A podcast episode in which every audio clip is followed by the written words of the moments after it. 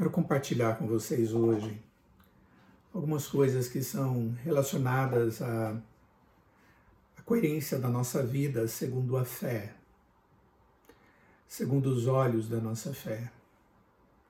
O apóstolo Paulo, escrevendo aos Romanos, na sua, no seu primeiro capítulo, ele diz: Pois não me envergonho do evangelho, porque é o poder de Deus para a salvação de todo aquele que crê primeiro do judeu e também do grego. Visto que a justiça de Deus se revela no Evangelho de fé em fé, como está escrito: o justo viverá por fé. Quando nós vamos na história da igreja cristã, nós vamos perceber que Deus, em vários momentos da história, ele permite uh, situações, circunstâncias, para tratar a igreja, para fazê-la voltar para a essência de quem Deus é, de quem a palavra de Deus é e de quem a igreja do Senhor Jesus é. A reforma protestante do século XVI resgatou vários princípios que haviam sido desgastados até então. Um deles foi o da importância da fé em Deus e, consequentemente, na sua verdade revelada na Bíblia. A verdadeira fé, ela promove uma comunhão e dependência plena do pecador para com Deus e a sua verdade. E isso é maravilhoso para nós.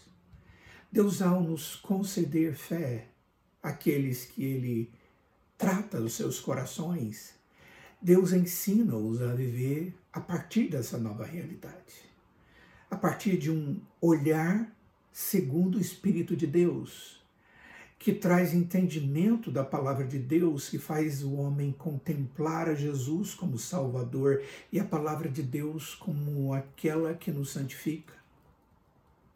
Em alguns casos, Deus promove circunstâncias espaciais na nossa vida, para o crescimento da fé, como disse agora mesmo. Por exemplo, a experiência de Jó relatada na Bíblia. É concluída com o seguinte testemunho de Jó. O último capítulo, capítulo 42. Ele diz uma frase que muitos de nós sabemos de cor. Ele diz: Eu te conhecia só de ouvir, mas agora os meus olhos te veem. O que Jó quis dizer com essas palavras? Elas não podem ser entendidas literalmente. Jó está usando uma figura de linguagem para expressar uma mudança ocorrida não em Deus, mas dele, em Jó e no seu coração. Ele estava com uma nuvem sobre os seus olhos e agora essa nuvem desapareceu e ele pode ver o Deus da sua fé de uma maneira jamais vista anteriormente. O olhar da fé também pode ser visto no Salmo de número 25, no verso 15, quando o salmista diz: Os meus olhos se elevam continuamente ao Senhor, pois ele me tirará os pés do laço. O salmista mostra-nos que sua fé está sendo exercitada e que Deus está com ele. De Moisés, o grande servo de Deus usado para tirar o povo do cativeiro do Egito, é dito que ele permaneceu firme como quem vê aquele que é invisível.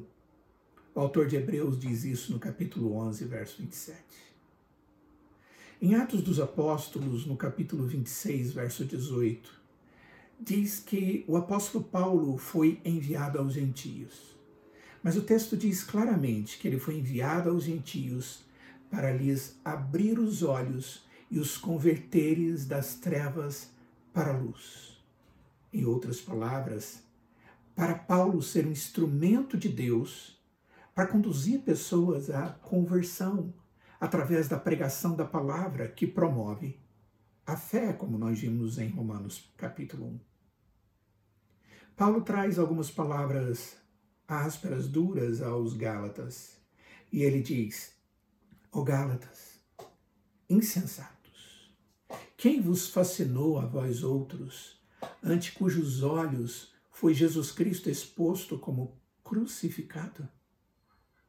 O apóstolo Paulo falava a uma igreja, ao somatório de pessoas que haviam conhecido a Jesus e que estavam perdendo a noção de Deus, de sua fé, e com isso estava promovendo deformações a respeito de Deus e da sua verdade. Quem vos fascinou a vós outros?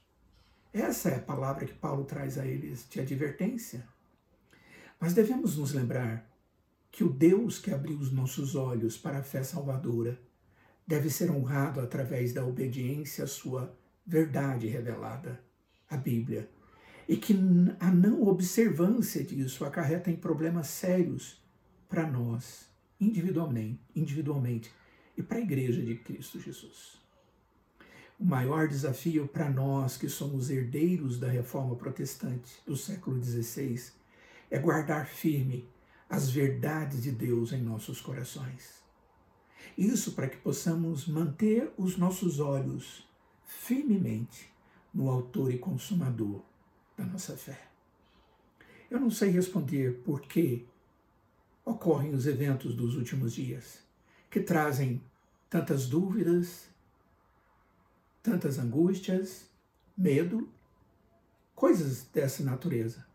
Mas uma coisa eu sei: o Deus da Bíblia continua sendo o único e verdadeiro Deus, e a Sua palavra a única verdade que nos salva, que nos leva aos céus e que nos habilita a viver o que temos que viver hoje e sempre.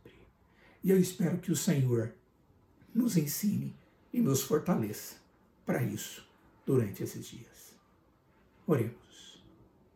Ó Deus, dê-nos da tua graça para que possamos manter os nossos olhos em Cristo e na Sua palavra para que possamos sempre, Pai, aprender com a tua palavra sobre qual é a fé que o Senhor nos deu e como devemos nos sujeitar a esta fé e aos princípios dela revelados na Sua palavra.